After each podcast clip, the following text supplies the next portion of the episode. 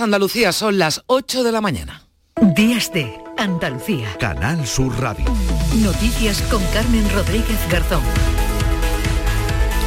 Una mujer de 35 años y su hijo de 17 han sido detenidos en Estepona, en Málaga, por acabar con la vida de un hombre, pareja de la mujer, de un disparo. De momento lo único que sabemos es que el 112 recibió varias llamadas de vecinos que alertaban de una fuerte discusión familiar. Cuando los efectivos de emergencias llegaron al domicilio, intentaron reanimar a la víctima, pero nada pudieron hacer por salvar su vida. La investigación está abierta a la espera de conocer más detalles de este suceso, mientras seguimos pendientes de la evolución del incendio de Castellón, que ha quemado ya más de 4.000 hectáreas, afectando ya un perímetro de 35 kilómetros en esta provincia valenciana y también en Teruel. Se investiga la implicación de cuatro brigadistas que realizaban labores de mantenimiento forestal. Parece que las chispas de una máquina desbrozadora pudieron ser las causantes de este fuego. Los cuatro han prestado ya declaración en Andalucía. Hay dos incendios activos, aunque controlados. Uno en la provincia de Jaén, otro en Almería. En el caso de Almería, en Paterna del Río, se trata de un incendio de poca dimensión. Incluso el Infoca lo califica de conato, pero hay una persona detenida porque hubo hasta tres focos. Lo más preocupante es que las llamas se quedaron muy cerca de la localidad, como cuenta la teniente alcalde del ayuntamiento, Isabel María Hidalgo. Porque no sabíamos cómo iba el fuego, cómo se iba a, derivar, para, para dónde, porque al lado de las viviendas, que era lo peor que había, y pues nada, empezamos a ver humo y ahí ya empezamos a llamar gente al 112 y, y fue al principio, era un miedo, pánico, porque estaba al lado de las viviendas.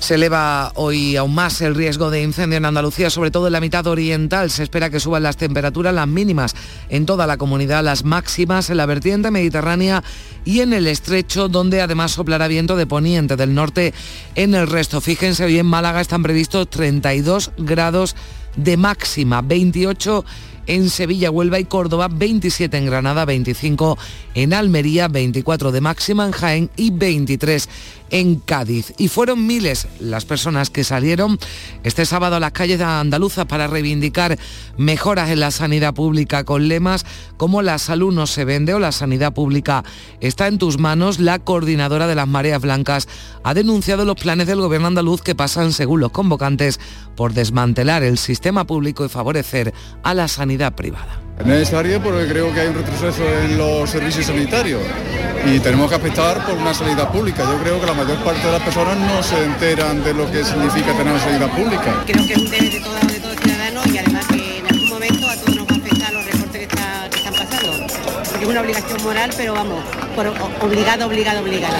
Pero la consejera de Salud, Catalina García, defiende que nunca se ha invertido tanto en sanidad como lo ha hecho el gobierno autonómico y anuncia un pacto para blindar la atención primaria si miramos de verdad los datos objetivos, los datos reales puestos encima de la mesa, la apuesta de este gobierno en cuatro años, nadie puede dudar que es por una sanidad pública, por la protección de la sanidad, por la protección de los andaluces y por la mejora de las condiciones laborales de nuestros trabajadores. Y este domingo notaremos, ya notamos los efectos del cambio de hora, además del sueño que arrastramos algunos, anochecerá hoy más tarde, también amanecerá más tarde, los expertos no se ponen de acuerdo sobre los efectos que para nuestra salud y también para nuestra economía tiene este cambio horario. En Días de Andalucía hemos hablado con partidarios como el físico de la Universidad de Sevilla, José María Martín Olaya, y de detractores como Marta Junque, de la Asociación Europea que promueve las políticas del tiempo. Lo que condiciona la actividad humana es si el día es muy largo o si el día es muy corto y eso no depende del uso que del uso horario que hayamos elegido. El consenso científico ya existe en general. El consenso social también, ¿no? Casi a nadie le gusta el cambio de horario. Entonces lo que necesitamos es un consenso político.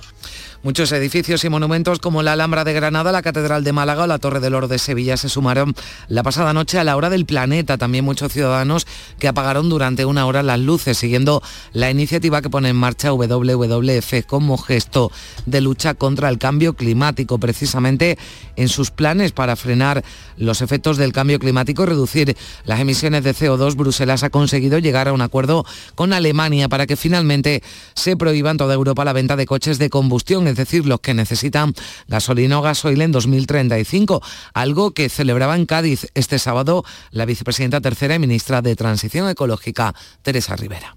Es muy buena noticia que por fin se haya llegado a una solución que permita que el gobierno alemán y el gobierno italiano se sientan cómodos y desatascar este punto extraño en el que estábamos. Habrá una propuesta sobre el empleo de combustibles sintéticos en determinados vehículos, es lo que la Comisión ha ofrecido al gobierno de Alemania y con ello ponemos punto final a ese episodio de último minuto en deportes, la selección española de fútbol se impuso por 3 a 0 la de Noruega en Málaga y comienza con buen pie la etapa con Luis de la Fuente al frente del combinado nacional.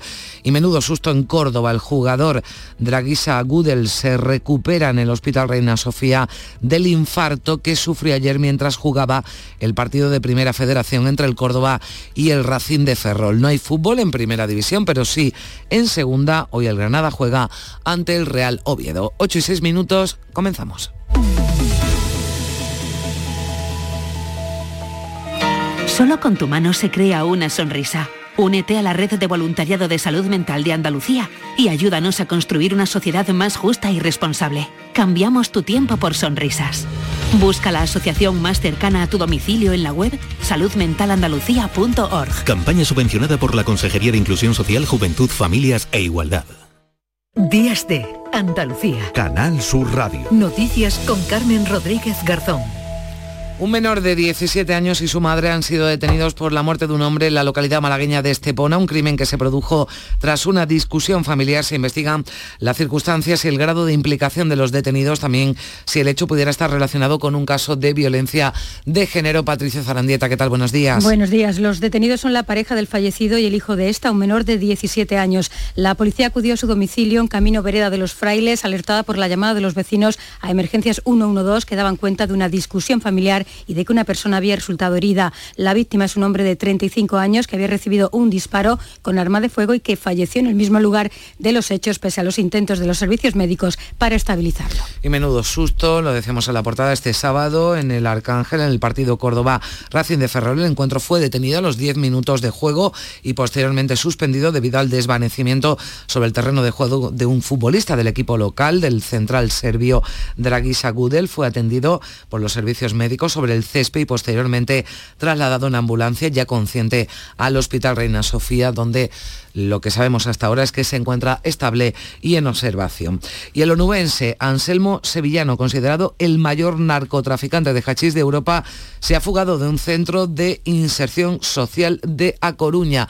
María Luisa Chamorro, buenos días. Muy buenos días. Detenido en 2011 en su chalet de lujo de Estepona, en Málaga, cumplió una condena por varias causas hasta 2029. En la actualidad estaba disfrutando de un tercer grado, pero no se presentó a dormir en el centro. Desde el 2 de febrero estaba en paradero desconocido. La Guardia Civil y los Mossos de Escuadra han desarticulado una red que blanqueaba dinero a través de la compra de material con el que fabricaban narcolanchas. Hay 13 personas detenidas. En la operación realizada en varias localidades de Cataluña se han intervenido tres toneladas de hachís, una de ellas procedente de Almería. El dinero blanqueado supera los 2 millones de euros. Y también en las últimas horas, accidente en la carretera, accidente mortal. Un hombre de 43 años fallecía la pasada tarde en el vuelco de un vehículo se registraba en la localidad almeriense de Vélez Rubio. El accidente ha tenido lugar en la carretera A1301 a la altura del puente de los Siete Ojos. El vehículo se ha salido de la vía y ha volcado, quedando atrapada la víctima, como explica la portavoz del Servicio de Emergencias 112, Sandra Cabezas.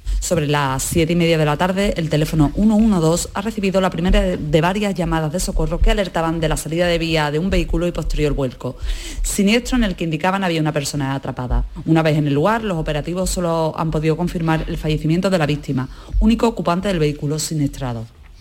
Y efectivos del Infoca continúan desarrollando tareas de extinción en un incendio que se declaraba Ayer tarde en Pozo Alcón, en Jaén, el dispositivo incluye una brigada, un grupo de bomberos, también un técnico de operaciones y un agente de medio ambiente. También efectivos del Infoca siguen trabajando para dar por extinguido el incendio de Paterna del Río en Almería, que se iniciaba el viernes por la tarde y que tuvo dos nuevos focos fuera del perímetro de madrugada. La Guardia Civil ha detenido a un hombre, pero la investigación sigue abierta. Aunque el fuego se inició en un paraje de Paterna del Río, ha mantenido a toda la población en vilo, como nos cuenta Miguel García García, que regenta el Bar Miguel de la Plaza Mayor del Pueblo.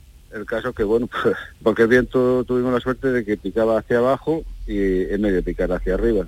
Si pica hacia arriba, pues, pues prende hacia, hacia el pueblo y, y estaríamos en otro, en otra historia. Aunque el viernes de madrugada se daba por controlado, durante esta misma madrugada surgieron dos nuevos focos fuera del perímetro, lo que indicaba la, la posible intencionalidad. Eh, no llega a la hectárea la superficie que se ha quemado, fundamentalmente de vegetación baja, eh, quiere decir por tanto que no es un incendio, sino es un conato de incendio forestal. Bueno, es un conato, pero como decimos, hay una investigación abierta, una persona detenida porque parece que la mano del hombre está detrás de este incendio. Y con esta eh, circunstancia, la mitad oriental de Andalucía está este fin de semana en situación alta de riesgo de incendio debido a las altas temperaturas y también al viento. En la provincia de Almería se han duplicado los incendios forestales en los últimos 15 días en relación a su media histórica. Por eso, desde el Infoca, el director del Centro Regional, Juan Sánchez, recomienda extremar la precaución. Los vientos que tenemos ahora mismo de levante pues son vientos desecantes y son los vientos que están haciendo bajar la humedad y que, por ejemplo, han originado el incendio de Castellón. Aunque tengan una autorización para quemar, si las condiciones de viento locales en ese momento son altas, eh, lo prudente sería desde luego no hacer ninguna quema. Y buenas eh, noticias, aunque con prudencia, desde Castellón la extinción del incendio declarado en Villanueva de Viver avanza de forma positiva después de que la evolución meteorológica haya sido una aliada para los efectivos contra incendios. Sin embargo, para hoy las condiciones del tiempo no son tan favorables. Manuel Vicente. El incendio forestal que afecta al interior de la provincia castellonense cumple hoy su cuarta jornada activo marcado por la gran voracidad de las llamas, aún por controlar, y la complejidad de la extinción, si bien el refuerzo de medios ha logrado mantener su perímetro en unos 40 kilómetros. El primer gran incendio del año en España ha sido calificado como un fuego de sexta generación, que se caracterizan por ser absolutamente incontrolables y no apagables. Ha habido más de 200 descargas de aguas muy selectivas y precisas para reducir la huella de la llama y para que los medios terrestres pudieran reducir la voracidad del fuego, como ha explicado el representante del Gobierno Autonómico Valenciano, José María Ángel. Todos los trabajos eh, han sido muy positivos, no ha avanzado la huella del incendio, el perímetro de la huella del incendio, y al mismo tiempo nos ha permitido que los puntos eh, más eh, complejos y complicados tenerlos en una fase de reducir el factor de riesgo que teníamos. Para hoy se prevé en la zona del incendio viento de noroeste, notablemente más seco que la brisa del sur que ha estado soplando hasta ahora y una humedad de menos del 30%. Sobre este incendio, la Guardia Civil ha tomado declaración a cuatro personas sospechosas de haberlo originado mientras realizaban, Patricia, trabajos de mantenimiento de la zona forestal. Así lo ha explicado la delegada del Gobierno en Valencia, Pilar Bernabé, que ha confirmado que el factor humano fue el causante del inicio de este fuego. La investigación sigue abierta podemos confirmar que sí es eh, un factor humano, parece que se están haciendo eh, trabajos de mantenimiento. En Cádiz, la vicepresidenta y ministra de Transición Ecológica, Teresa Rivera, ha alertado del incremento en número y peligrosidad de los incendios forestales a causa del cambio climático. Por ello, aboga por reforzar las dotaciones y llama a no bajar la guardia. Desgraciadamente en España nos debemos acostumbrar a que uno de los riesgos más importantes en términos de impactos del cambio climático, alteraciones en temperatura y en humedad, es el incremento en número y en peligrosidad de los incendios forestales. Contamos con unos profesionales de primera, pero esto a lo que nos obliga es a cuidar a los que nos cuidan, a los que nos protegen y reforzar estas, estas dotaciones. Ya hablamos de las manifestaciones de este sábado en defensa de la sanidad pública en todas las capitales de Andalucía. Han asistido más de 100.000 personas, según los convocantes, las mareas blancas, 53.000, María Luisa, según la policía. Han sido muchos los andaluces que han salido a la calle en defensa de la sanidad pública. La más numerosa ha sido la de Granada, con unas 20.000 personas, según los cuerpos de seguridad. Piden que no se externalice la asistencia sanitaria, que no se deteriore especialmente la atención primaria y que se rebajen las listas de espera por la defensa de lo público, de la sanidad pública que es esencial para todos, que deberíamos estar aquí todo el mundo, porque eso es una cosa que nos afecta a todos. No es cuestión de ideología, es cosa de, de defender los derechos que ya tenemos adquiridos. No queremos que nos quite, que nos privaticen la sanidad, que ya somos mayorcicos. En la de Málaga, la segunda con más asistentes, han pedido que se derogue la orden que entienden abre la puerta a derivar consultas de los centros de la salud a la sanidad privada. En Sevilla, bajo el lema La sanidad pública está en tus manos, las mareas blancas se han manifestado hasta el Palacio de San Telmo para frenar lo que consideran el desmantelamiento del sistema sanitario andaluz. Sebastián Martín, Sebastián Martín Recio es el portavoz de la Marea Blanca en Sevilla Una situación de deterioro que viene arrastrada por unos recortes de más de una década que en Andalucía han acumulado 20.000 millones de euros de agujeros y que se traduce en ese colapso asistencial, en esas listas de espera, en esas demoras, sobre todo en la atención primaria. En todas las capitales se han sumado a las protestas los sindicatos UGT y comisiones obreras, pero también organizaciones sociales, movimientos vecinales y empleados de la sanidad pública andaluza. También partidos políticos, ahora los escucharemos, pero antes vamos a escuchar a la consejera de Salud, Catalina García, que en Cazorla, en Jaén, ha mostrado su respeto una vez más por las manifestaciones, pero ha defendido que la sanidad pública es una prioridad para la Junta con un aumento del presupuesto y de las plantillas. La consejera de Salud ha destacado los cerca de 14.000 millones de euros del presupuesto presupuesto sanitario que supone, decía, un incremento del 41% con respecto al año 2018 y el aumento en cuatro años de 30.000 profesionales sanitarios más. Catalina García ha subrayado que uno de cada cuatro centros sanitarios que se han abierto en España son en Andalucía y se ha mostrado dispuesta a sentarse con los convocantes de esas manifestaciones para explicarles, decía, las mejoras en sanidad. Yo respeto todas las manifestaciones. Esa consejería, este gobierno está dispuesto a, sentarse para explicar todo lo que estamos haciendo, porque si no somos capaces de que le llegue a la ciudadanía que la sanidad está mejor que en el año 18, con más recursos económicos que nunca y con más profesionales eh, que nunca y con más inversión en infraestructuras que nunca, pues quizá algo estemos haciendo mal. Y ha señalado que el próximo 29 de marzo se van a reunir de nuevo las tres mesas sectoriales de atención primaria con la Junta de Andalucía. Desde Jaén, el líder de los socialistas andaluces, Juan Espadas, ha pedido al gobierno andaluz que rectifique lo que ha calificado como nefastas políticas sanitarias. Los presupuestos de la Junta de Andalucía no están para seguir incrementando los recursos de la sanidad privada y sobre todo queremos un plan de atención primaria que devuelva, en este caso, la tranquilidad a los ciudadanos en sus médicos de familia, en su atención eh, pronta y sobre todo cuidando a nuestro personal sanitario. Por eso, hoy más que nunca hay que estar con la sanidad pública.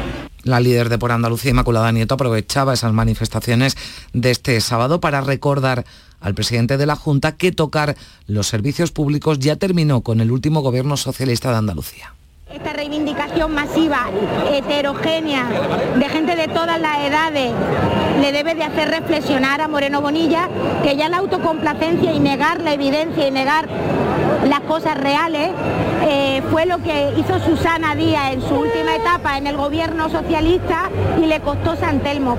El portavoz parlamentario del PP, Tony Martín, ha acusado a la izquierda de utilizar políticamente estas protestas ante la inminencia de las elecciones municipales. Martín resalta la fortaleza del sistema sanitario andaluz desde que Juanma Moreno decía llegó al gobierno. La fortaleza del sistema público de salud andaluz es incuestionable. ¿Qué hay detrás de esto?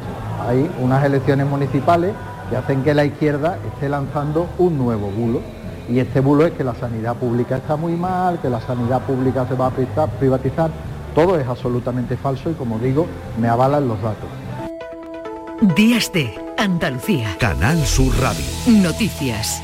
8 y 18 minutos a punto de cumplirse 400 días de la invasión rusa en Ucrania. El presidente Vladimir Putin ha anunciado un acuerdo con Bielorrusia para el despliegue de armas nucleares tácticas en territorio de ese país que comparte frontera con Ucrania. Un anuncio que ha generado gran preocupación en todo el mundo, pero de manera especial en Europa, que vive tan de cerca, María Luisa, este conflicto. Y lo ha anunciado en la televisión de su país a través de un mensaje en el que asegura que el próximo 1 de julio habrá concluido la construcción de un silo para emplazar dicho armamento en el vecino país. El argumento de Putin es que lo hará como lo hace Estados Unidos, dice, con sus aliados sin violar los tratados de proliferación de armas. Мы договорились, что мы сделаем то же самое, не нарушая своих обязательств, хочу это подчеркнуть, не нарушая своих международных обязательств по нераспространению э, ядерного оружия. Э, уже помогли. Y reconoce que fue el propio Alexander, se refiere al presidente bielorruso Lukashenko, el que le animó a que tomara esta decisión. Los líderes iberoamericanos en la clausura de la cumbre se han comprometido en la declaración de Santo Domingo a poner fin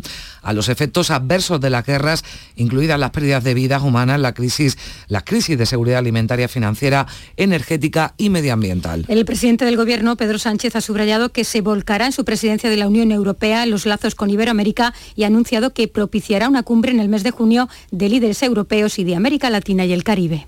La apuesta por una Iberoamérica más estratégica, con voz propia en el mundo. Y en este sentido creo que la relación con la Unión Europea tiene muchísimo potencial que evidentemente como presidencia de la Unión Europea en el segundo semestre de este año vamos a tratar conjuntamente con nuestros hermanos portugueses en impulsar. Y al otro lado del Atlántico, en Madrid, el presidente del PP, Alberto Núñez Feijóo, mostraba en un acto de partido con emigrantes latinoamericanos su orgullo por no rendir pleitesía, decía, a gobernantes aprendices de autócratas. Estoy muy orgulloso de no rendir pleitesía a gobernantes aprendices de autócratas y gobernantes realmente autócratas. En Santo Domingo Sánchez le ha, afeado, le ha afeado esas declaraciones también el ministro de Exteriores, José Manuel Álvarez, que le exigía a Feijó una rectificación inmediata y pública. Dice el ministro de Exteriores que las palabras de Feijó denotan irresponsabilidad y desconocimiento de lo que representan las cumbres iberoamericanas. Que España dejara vacía su silla, que el presidente del gobierno dejara solo a su majestad el rey. Desde el PP, Esteban González Pons dice que es falso que Feijóo haya criticado la asistencia a la cumbre, exija a Moncloa una rectificación inmediata. Dice que lo que ha cuestionado Feijóo es la condescendencia del gobierno con algunos regímenes opresores. Mañana en la prensa a Pedro Sánchez lo veréis con un par de dictadores. El ministro de Interior, Fernando Grande Marlasca, ha justificado la conclusión del proceso de acercamiento de presos de ETA a cárceles del País Vasco al entender que no puede haber ninguna política de dispersión una vez derrotada, decía, la organización terrorista. Grande Marlasca ha aclarado que esa dispersión de presos de ETA fue una política antiterrorista eficaz, pero ha argumentado que ahora es necesario aplicar la Ley General Penitenciaria y ha recriminado al Partido Popular sus críticas. El gobierno del señor Aznar en el año 1997-1998 acercó al País Vasco y a Navarra a más de 500 miembros de la organización terrorista ETA, con lo cual me parece de un cinismo y de una utilización absolutamente inadecuada y yo diría indecente de lo que es la lucha terrorista. La presidenta de la Comunidad de Madrid y del PP madrileño, Isabel Díaz Ayuso, ha calificado de inmorales los que ha denominado como favores del presidente del Gobierno a la banda terrorista ETA. Y consiente que se llame a esos terroristas presos políticos sin que pase nada. ¿Les suena? Porque los sientan en las mismas mesas a negociar. Pero hay algo peor. Hay una parte de los españoles que no se escandalizan por los privilegios que Sánchez concede a los terroristas juzgados y condenados. Los favores de Sánchez a ETA son inmorales. Aquí en Andalucía, el metro de Málaga ensaya este domingo con sus usuarios los transbordos que serán definitivos a partir de mañana lunes a las 9 de la noche cuando el suburbano ponga en servicio el tramo hasta el centro de la ciudad, Alicia Pérez. Los viajeros de las líneas 1 y 2 desde las 7 de la mañana deberán efectuar transbordo en la estación del Perchel para hacer la correspondencia entre ambas líneas. Así se verifica en horario comercial que la nueva configuración de explotación funciona. Estos transbordos solo se mantienen este domingo, aunque volverán ya para quedarse definitivamente a partir de la noche de mañana, cuando el tramo hasta el centro de la ciudad entre en servicio. Sevilla está negociando de nuevo este fin de semana la conexión de su aeropuerto con Nueva York y otros destinos estadounidense. Recordamos que a principios de este año este vuelo se cerró finalmente con Málaga para el próximo verano. Hay una delegación de Turismo Sevilla que está en Nueva York para reunirse con compañías aéreas y conseguir cerrar esos vuelos. Y en Almonte, en Huelva, el consejero de la presidencia, Antonio Sanz, presentaba este sábado el proyecto Destino Rocío, una oferta que comprende ocho rutas turísticas que atravesarán Andalucía por parajes naturales, pueblos y ciudades más emblemáticos de nuestra comunidad que va a vertebrar y unir Andalucía desde el punto de vista eh, territorial, social, eh, cultural, deportivo, eh, de ocio, turístico y bueno, yo creo que estamos ante un proyecto que va a ser un revulsivo desde el punto de vista económico también y de creación de empleo. La Reconquista es un periodo histórico de 780 años entre la conquista omeya de la península ibérica en el 711 y la caída del reino nazarí de Granada en 1492. Pero hoy, en Granada, lo que se quiere reconquistar es la primera división. Este domingo, el Granada recibe en el Estadio Nuevo Los Cármenes al equipo del Principado, el Real Oviedo, en la gran jugada de Canal Sur Radio desde las 6 de la tarde con Jesús Márquez. Y con Carlos Gonzalo, ahora todo el resumen de la actualidad del deporte. ¿Qué tal? Buenos días. Hola, ¿qué tal? La selección española de fútbol se imponía por 3 a 0 a la de Noruega en el estreno de Luis de la Fuente como seleccionador nacional. Desde Málaga informa Jesús Márquez. España ganó 3 a 0 a Noruega en el estreno de Luis de la Fuente en el banquillo nacional.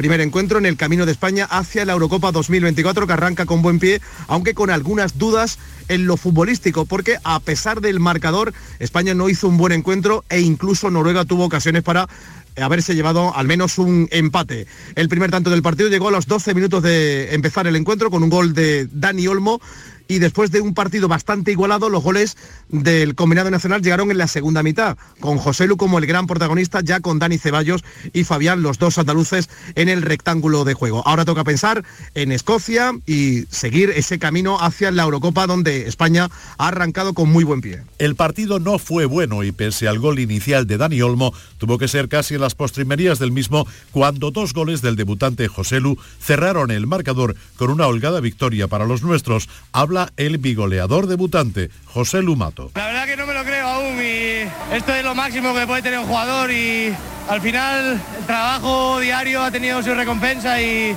creo que agradecer sobre todo a mi mujer y a mis hijos y a mi, mi, madre que han venido, se han pegado una paliza para estar aquí hoy y la verdad que estoy aún que no me lo creo. Tras la victoria, estas eran las impresiones de, del seleccionador nacional Luis de la Fuente. Bueno, eh, yo creo que sobre todo que hoy es un gran equipo un equipo fantástico que ofrece muchas alternativas y que saben leer muy bien los partidos. Entonces, bueno, eh, se producen, partidos son muy difíciles de ganar ante rivales tan duros y, y también es una virtud, en este caso, de de este gran equipo que, que tenemos, pues saber madurar al rival y luego aprovechar también las oportunidades que se generan en determinados momentos del partido. ¿no? Después del partido ante Noruega, España va a jugar el próximo martes ante la selección de Escocia, pues Escocia le ganó por 3 a 0 a Chipre en nuestro grupo. En cuanto a partidos de otras selecciones, Israel 1, Kosovo 1, Armenia 1, Turquía 2, Bielorrusia 0, Suiza 5, Croacia 1, País de Gales 1 y Andorra 0, Rumanía 2, partidos jugados ayer. Fuera del fútbol de selecciones,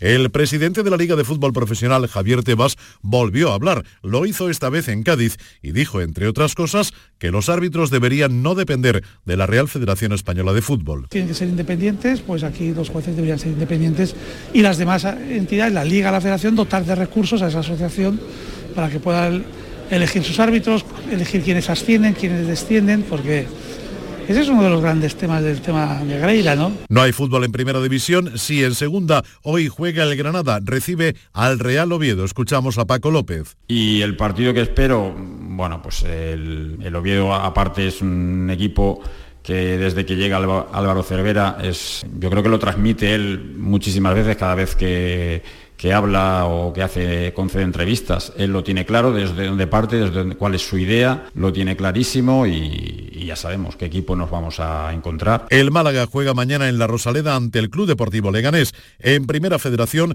susto tremendo el que se vivió en el nuevo Arcángel de Córdoba durante la disputa del Córdoba Racing de Ferrol. Sobre el minuto 10 de partido y con el marcador empate a uno, el jugador del Córdoba Gudel sufrió una parada cardíaca de la que por fortuna se recuperó seis minutos más tarde y fue trasladado a un centro sanitario donde ha pasado la noche en observación, consciente y en buen estado. Habla Javier González Calvo, consejero delegado del Córdoba Club de Fútbol. Eh, las últimas noticias que tenemos sobre, sobre Draghi es que está en observación, está en la ha llegado consciente, estable y le van a hacer pruebas. Seguiremos informando a medida que, que nos vayan avisando los médicos, pero en principio está estable.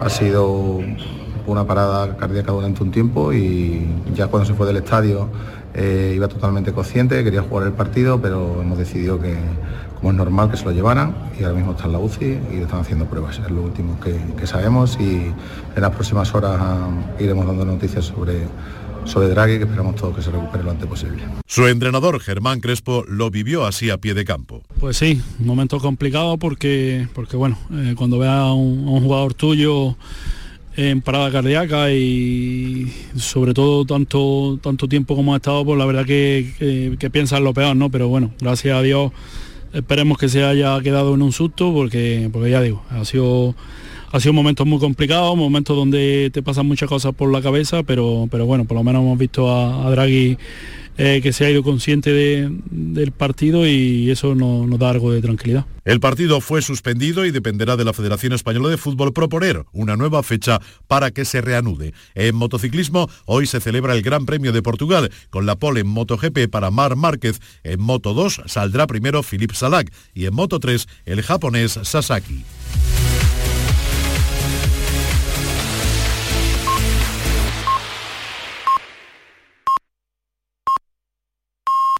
Son las ocho y media de la mañana. Días de Andalucía. Noticias con Carmen Rodríguez Garzón. Canal Sur Radio. Y a esta hora con Manuel Vicente repasamos lo más destacado de la actualidad de este domingo 26 de marzo en titulares. ¿Qué tal Manuel? Buenos días. Buenos días. Detenidos en Estepona, en Málaga, un menor y su madre por la muerte de un hombre en una discusión familiar. Se investiga la circunstancia y el grado de implicación de los detenidos y si pudiera estar relacionado con un caso de violencia de género. Permanece estable el jugador del Córdoba Club de Fútbol, Draguisa Gudel, tras sufrir un paro cardíaco durante el partido que disputaba ayer. El futbolista hermano del sevillista Nemanja Gudel seguirá hospitalizado en observación probablemente durante 48 horas. Se fuga de un centro de inserción social de La Coruña, el mayor narcotraficante de hachís de Europa. El onubense Anselmo Sevillano cumplía condena por varias causas hasta 2029, aunque en la actualidad disfrutaba de un tercer grado. Fallece un hombre de 43 años en accidente de tráfico en la localidad almeriense de Vélez Rubio. La víctima había quedado atrapada en el vehículo que había volcado después de haberse salido de la vía en la carretera A1301. Efectivos del Infoca continúan trabajando en la extinción de los incendios forestales en En Jaén y en Paterna del Río, en Almería. En Castellón, mientras tanto, la lucha contra el fuego avanza de manera positiva, aunque hoy las condiciones del tiempo no van a ser favorables por el viento y la baja humedad. Miles de personas participan en las movilizaciones en defensa de la sanidad pública andaluza. Las manifestaciones convocadas por la denominada Marea Blanca achacan a la Junta un intento de privatización de la atención primaria. La cumbre iberoamericana concluye con consenso en sus cuatro grandes objetivos. Los líderes iberoamericanos se comprometen también a trabajar por la paz en el mundo, aunque sin mencionar el conflicto de Ucrania. Y para los más despistados, esta pasada madrugada ha dado comienzo el horario de verano. La Unión Europea justifica el cambio horario en la conveniencia de aprovechar mejor la luz solar por la tarde y ajustar la jornada laboral a las horas de luz natural. ¿Y qué asuntos llevan la prensa a sus portadas este domingo, Manolo? Titular en el diario ABC, los votantes del PSOE creen que su partido actuó mal en el caso del Tito Berni. El diario El País mira más hacia lo internacional. Putin anuncia que desplegará en Bielorrusia armas nucleares tácticas. Y en el diario El Mundo leemos que el Partido Popular rebajará cinco impuestos y el IRPF allí donde gobierne. En cuanto a los periódicos de difusión online, destacamos en el diario elconfidencial.com, la Unión Europea logra levantar el veto de Alemania sobre la prohibición de los motores de combustión en 2035. Buenos días. En el sorteo del sueldazo del fin de semana celebrado ayer, el número premiado con 5.000 euros al mes durante 20 años y 300.000 euros al contado ha sido 60.265, 60265, serie 46. Asimismo, otros cuatro números y series han obtenido cada uno de ellos un sueldazo de 2.000 euros al mes durante 10 años. Puedes consultarlos en juegos11.es.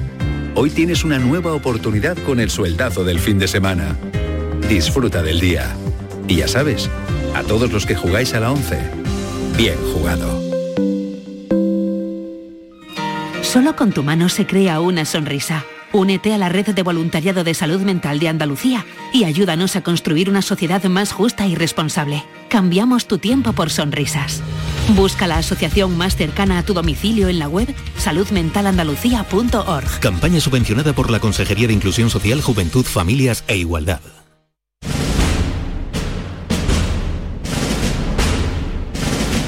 No hay nada más grande que disfrutar de la pasión, del arte, de la gente,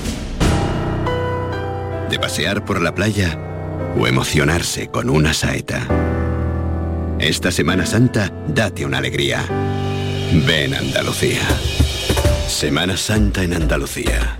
No hay nada más grande. Campaña financiada con fondos FEDER, Junta de Andalucía.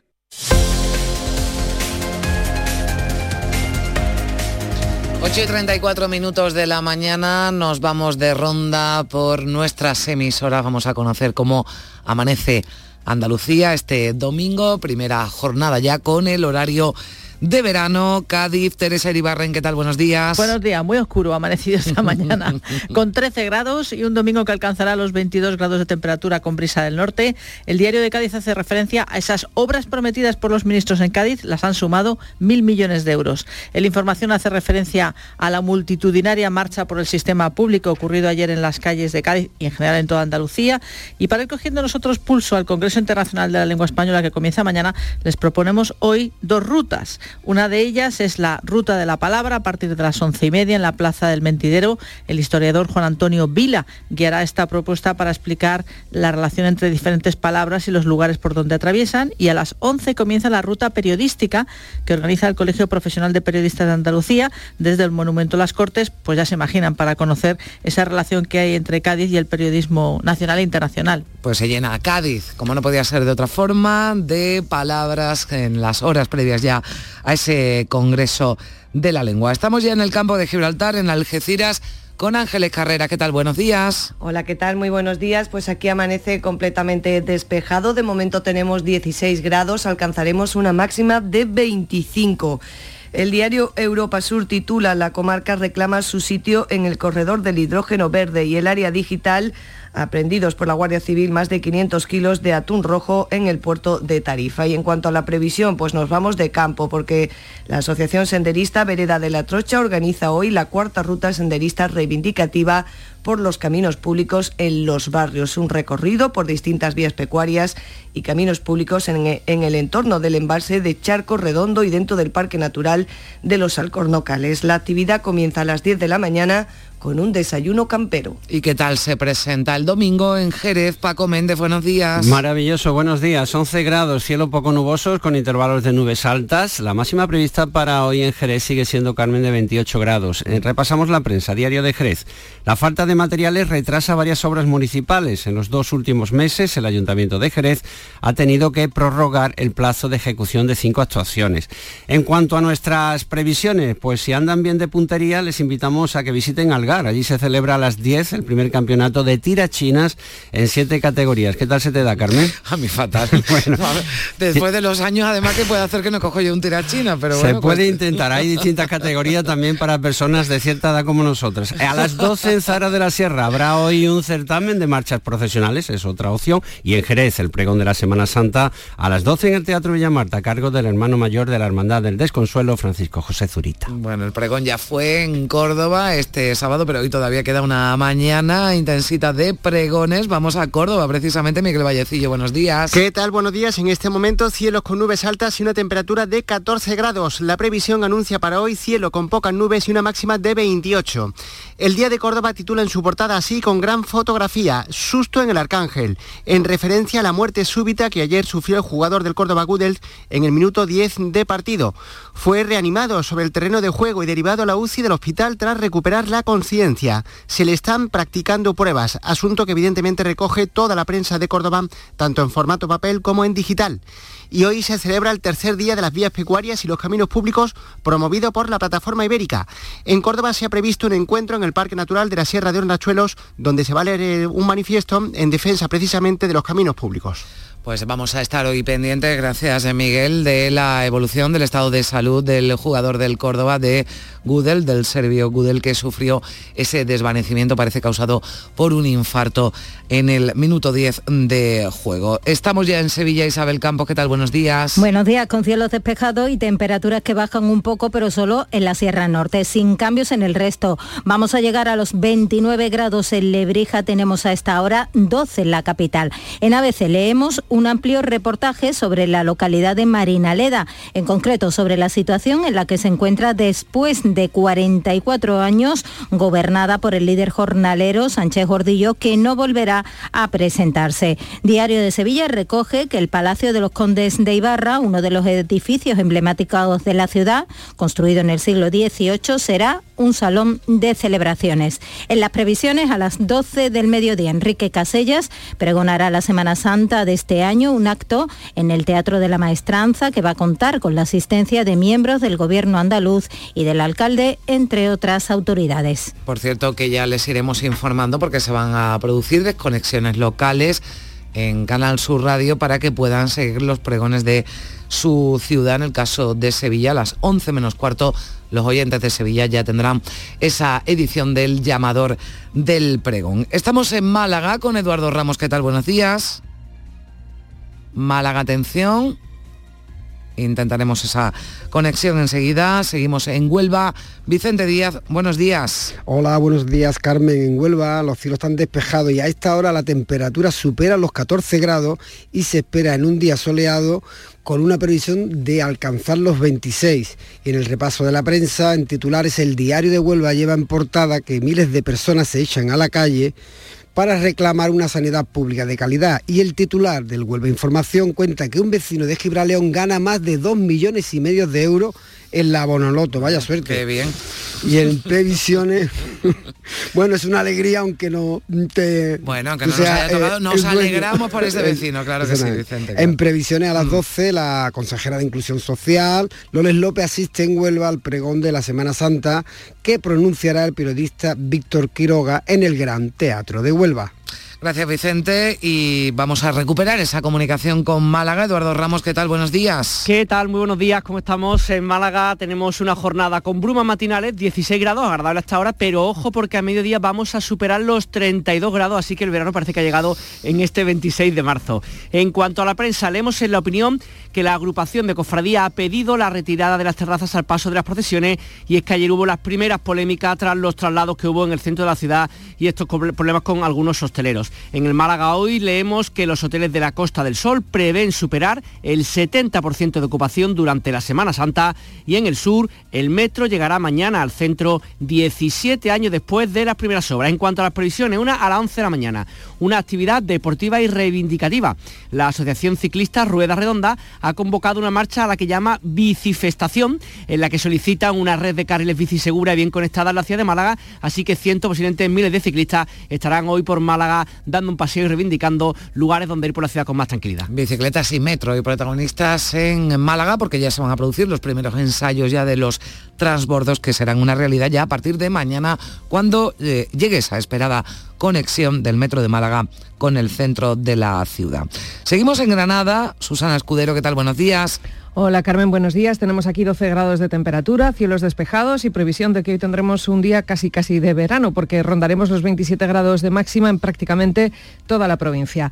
Echamos un vistazo a los periódicos. Portada de Granada hoy para una gran fotografía de la manifestación ayer por las calles de Granada. El bastión de defensa de la sanidad pública, dice el titular, masiva respuesta de los granadinos a la manifestación convocada para el sábado, la más masiva de Andalucía.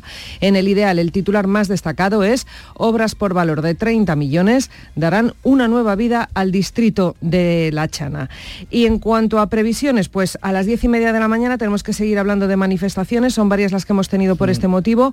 Hoy convoca UGT en protesta por la situación de los trabajadores del sector de los grandes almacenes. Recordemos que a partir del domingo que viene se podrá abrir en Granada todos los domingos y festivos. Ese cambio está levantando muchas movilizaciones por parte del sector del comercio.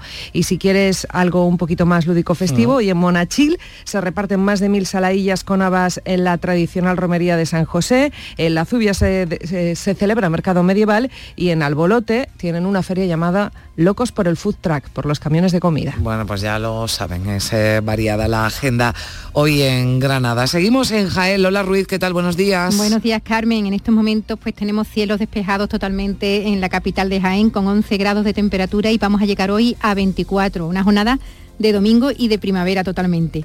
Y en cuanto a portada, mira, Diario de Jaén nos habla, nos, mm, abre con La calle habla. Unos 2.500 personas recorren la capital contra el desmantelamiento de la sanidad pública y foto de portada para la María Blanca.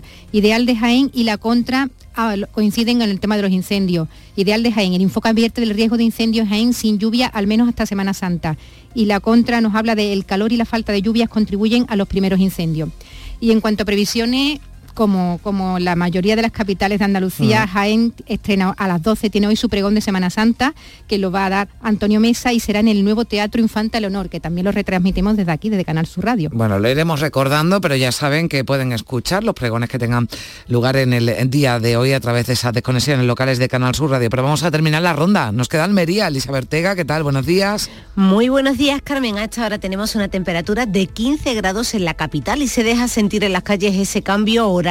Cielo nublado y máximas de 22 grados. Hoy es domingo de pregón, como estabais todos comentando, antesala de este domingo de Ramos, y el sector hostelero prevé una ocupación del 65% que rozará el 100% para el jueves santo. Sigue estable el fuego de Paterna del Río que se ha saldado con un detenido y sin daños personales, pero aún desde el Infoca, hablado hace escasamente unos minutos, no da por controlado este pequeño conato de incendio. Un hombre de 43 años fallecía ayer tarde a las 7 y media tras el vuelco de su vehículo. En los rotativos locales, la voz de Almería habla de eh, los precios de las habitaciones en Almería para Semana Santa de hasta 200 euros, cerca de 2.000 personas que se echaron ayer a la calle y nos vamos. Bueno, pues sí, nos vamos porque son las 9 menos cuarto y ahora lo que llega es la cita que tienen en Canal Sur Radio y en Radio Andalucía Información con las noticias más cercanas, con la información local. Días de Andalucía. Canal Sur Radio Sevilla. Noticias. Buenos días, domingo de pregón en Sevilla con cielos despejados y temperaturas que se mantienen altas. Vamos a llegar a los 29 grados en Lebrija, 28 en Écija, Morón y la capital. A esta hora tenemos 12 y a las 12 del mediodía en el Teatro de la Maestranza, Enrique Casellas pregonará la Semana Santa de este año. Lo podrán escuchar en directo aquí en la sintonía de Canal Sur Radio. Además, durante este domingo de pasión hay múltiples actos y cultos en las cofradías Así que se esperan iglesias y calles repletas, una imagen que ya vimos ayer sábado. El tráfico sin incidencias en los accesos y en el interior de la ciudad. Tus compras en los comercios de Nervión tienen premio. En los comercios de Nervión tienes la mejor atención y por tus compras grandes sorpresas y regalos. Repartimos 800 euros en cheques de consumo. Tus compras en los comercios de Nervión tienen premio. Organiza Asociación de Comerciantes de Nervión. Financia Ayuntamiento de Sevilla. Cinco Océanos, la boutique del congelado, abre nueva tienda en Sevilla, en Triana. Hasta el 9 de abril, pollo entero a 1,90 la unidad. Cinco Océanos, especialistas en productos congelados. Variedad, calidad y precio con la mejor atención. Pollo entero a 1,90 la unidad. Nuevo Cinco Océanos en Triana, calle Pajes del Corro 96.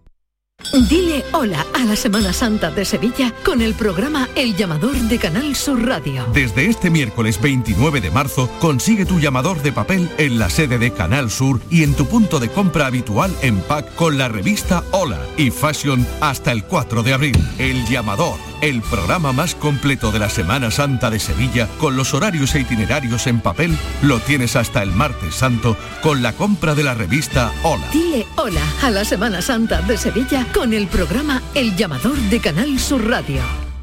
Días de Andalucía. Canal Sur Radio Sevilla. Noticias.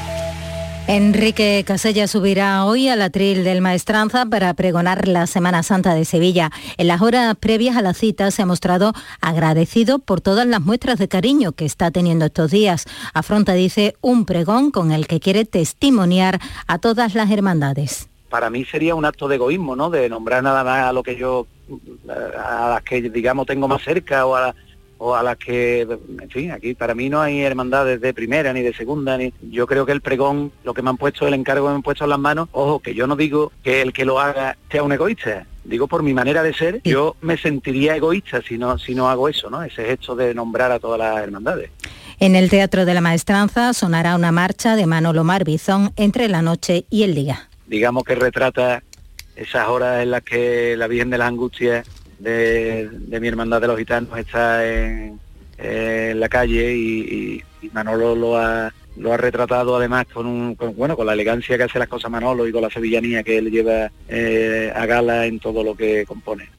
Ya saben que lo pueden escuchar en Canal Sur Radio a partir de las 11 menos cuarto. Más asuntos. Una delegación de turismo de Sevilla se encuentra este fin de semana en Nueva York para intentar cerrar vuelos con Norteamérica. Los representantes del Ayuntamiento hispalense se reúnen con miembros de distintas compañías aéreas y se negocia que el aeropuerto de San Pablo tenga conexión con Chicago, Miami o Nueva York. El alcalde Antonio Muñoz confía en lograr alguno de estos destinos y asegura que el interés es mutuo reunimos todas las condiciones, no solamente del aeropuerto, sino también el interés que tiene el mercado norteamericano por Sevilla. A mí me gustaría recordar que el turismo norteamericano, en el caso concreto de Sevilla, siempre está en la tercera, en la segunda y en algún año ha ocupado la primera. Por lo tanto, si hay alguna ciudad después de Madrid y Barcelona que debiera tener una conexión con Estados Unidos, porque ahí están las cifras, esa es Sevilla. Vecinos de varias promociones de pisos de Envisesa denuncian el impago por parte de la empresa municipal de la vivienda de las cuotas de comunidad correspondientes a los inmuebles que tienen propiedad o en régimen de alquiler social. Estas deudas alcanzan los miles de euros en muchas de esas comunidades, lo que obliga a subir la cuota de los vecinos que sí pagan. El Grupo Municipal de Ciudadanos ha anunciado que pedirá la comparecencia del delegado de Hábitat Urbano en la próxima comisión de fiscalización. Su portavoz Miguel Ángel Aumesqué exige que se abone de inmediato el importe deudado. Exigimos al equipo de gobierno socialista que igual que cumple con su obligación de cobrar las tasas a los ciudadanos, cumpla también con las comunidades de vecinos en las que tienen propiedades, en las que tienen inmuebles y a las que deben hasta miles de euros. Por todo ello, les anuncio que desde Ciudadanos vamos a exigir la comparecencia pública del delegado de urbanismo para que explique por qué se están dando estos retrasos y que se comprometa públicamente a solucionar cuanto antes esta problemática. 8 y 50 de la mañana. El domingo de pasión, el llamador del pregón. En directo, desde el Teatro de la Maestranza, el pregón de la Semana Santa de Sevilla. En Canal Sur Radio, este domingo a las 11, el llamador del pregón. Disfruta comprando en el comercio de Sevilla. Los comercios de la Federación de Autónomos del Comercio de Andalucía trabajamos para ofrecerte los mejores productos y servicios. Disfruta comprando en el comercio de Sevilla. Organiza FACOAN, Federación de Autónomos del Comercio de Andalucía. Financia Ayuntamiento de Sevilla. Este lunes, a partir de la una de la tarde, llega el análisis de la actualidad en la jugada de Sevilla de Canal Sur Radio. En directo desde el restaurante La Cuartada en la Plaza de Cuba número 2.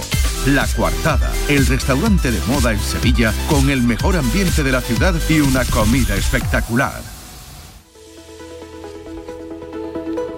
Hoy estrenamos el horario de verano. Esta pasada madrugada hemos adelantado los relojes una hora. Un estudio de la Universidad de Sevilla limita a una semana los efectos en la salud de este cambio horario. Se han analizado estudios que miden su influencia en infartos, isquemias, accidentes de tráfico y traumatismos por si el adelanto de la actividad tiene sus efectos.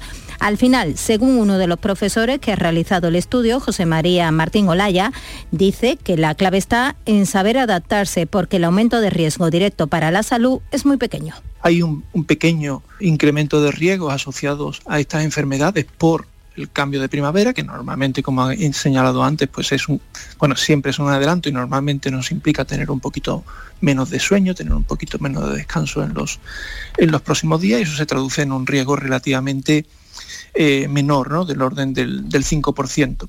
Hoy se celebra el Día Mundial del Clima. Varios monumentos de la ciudad se apagaron anoche durante una hora para sumarse a la iniciativa Hora del Planeta, el Alcázar, la Torre del Oro o el Puente de Triana, una forma de llamar la atención sobre el cambio climático. Y Francisco Palacios, el Pali, ya tiene su monumento en la ciudad, en concreto en el barrio del Arenal, a poca distancia de la que fue su casa natal. Una escultura realizada por Jesús Méndez Lastrucci, cargada de simbolismo que representa al artista sentado arrocajadas sobre una silla, sobre un pedestal en cuya base figuran pues algunos títulos de sus sevillanas más afamadas. Su sobrino es José Antonio Palacios. En clave es único, puesto que hay que recordar que el Pali nace en la Casa de la Moneda, en la calle Winnes 6, y después pues se va a vivir a la calle Tomás Ibarra 18, entonces este es, digamos que es el epicentro, ¿no? Y qué mejor sitio que este.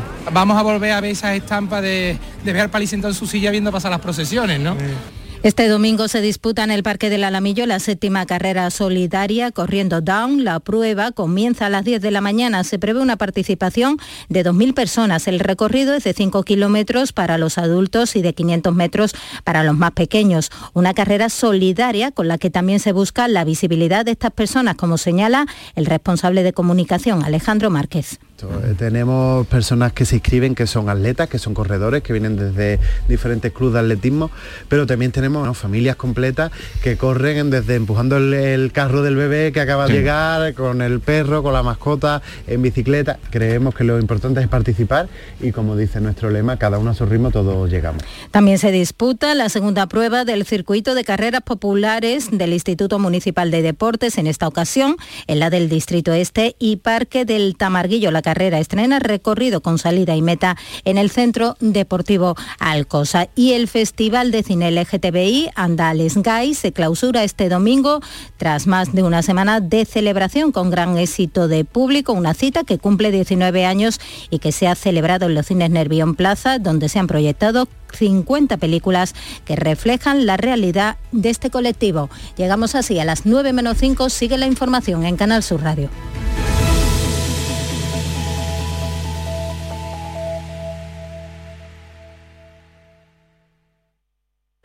De Andalucía. Canal Sur Radio. Noticias con Carmen Rodríguez Garzón. 9 menos 5 minutos de la mañana aquí en Días de Andalucía le damos un repaso a lo más destacado de la actualidad de este domingo. María Luisa Chamorro, ¿qué tal? Muy buenos días. Muy buenos días. Una mujer de 35 años y su hijo de 17 han sido detenidos en Estepona, en Málaga, por acabar con la vida de un hombre, pareja de la mujer, de un disparo. De momento lo único que sabemos es que el 112 recibió varias llamadas de vecinos que alertaban de una fuerte discusión familiar. La investigación está abierta a la espera de conocer más detalles de este suceso seguimos también muy pendientes de la evolución del incendio de Castellón, que ha quemado más de 4.000 hectáreas, afectando ya un perímetro de 35 kilómetros en esta provincia valenciana y en Teruel. Se investiga la implicación de cuatro brigadistas que realizaban labores de mantenimiento forestal. Las chispas de una máquina desbrozadora, al parecer, pudieron ser las causantes de este fuego. Los cuatro brigadistas ya han prestado declaración. 1.700 vecinos permanecen evacuados. En Andalucía hay dos incendios activos, aunque controlados, en las provincias de Jaén y Almería. En el caso de Almería, en Paterna del Río, se trata de un incendio de poca dimensión, un conato, pero hay una persona detenida porque hubo hasta tres focos. Lo más preocupante es que las llamas se quedaron muy cerca de la localidad, como cuenta la teniente de alcalde del ayuntamiento, Isabel María Hidalgo. Porque no sabíamos cómo iba el fuego, cómo se iba a a derivar para, para dónde, porque al lado de las viviendas, que era lo peor que había, y pues nada, empezamos a ver humo y ahí ya empezamos a llamar gente al 112 y, y fue al principio, era un miedo, pánico, porque estaba al lado de las viviendas y mucha precaución porque se eleva hoy aún más el riesgo de incendio en Andalucía, sobre todo en la mitad oriental. Se espera que suban las temperaturas, las mínimas en toda la comunidad, las máximas en la vertiente mediterránea y en el estrecho,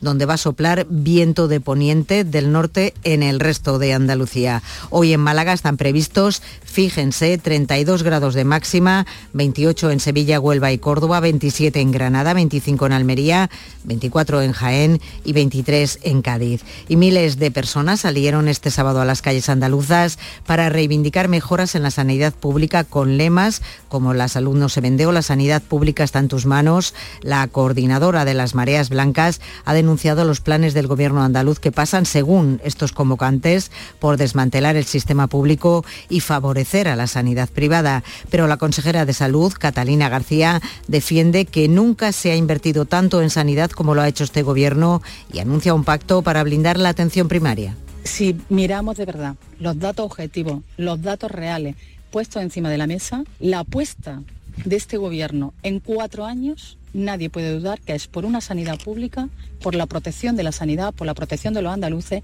y por la mejora de las condiciones laborales de nuestros trabajadores. Este domingo vamos a notar ya los efectos del cambio de hora. Hoy anochecerá más tarde. Los expertos no se ponen de acuerdo sobre los efectos que para nuestra salud y también para nuestras economías tiene este cambio. En Días de Andalucía hemos hablado con partidarios como el físico de la Universidad de Sevilla, José María Martín Olaya, y de detractores como Marta Yunque, de la Asociación Europea que promueve las políticas del tiempo. Por la defensa de lo público.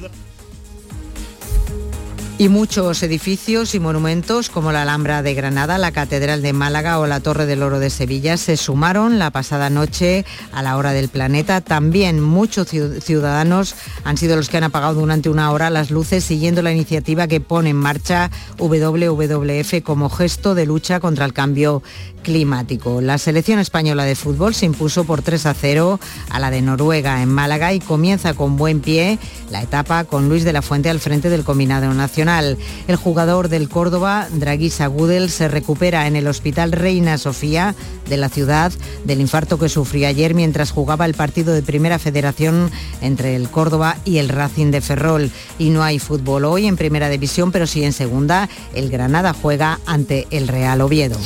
Pues así se resume la jornada de este domingo, primer día ya con el horario de verano. Llegamos a las 9 de la mañana en Canal Sur Radio y en Radio Andalucía Información.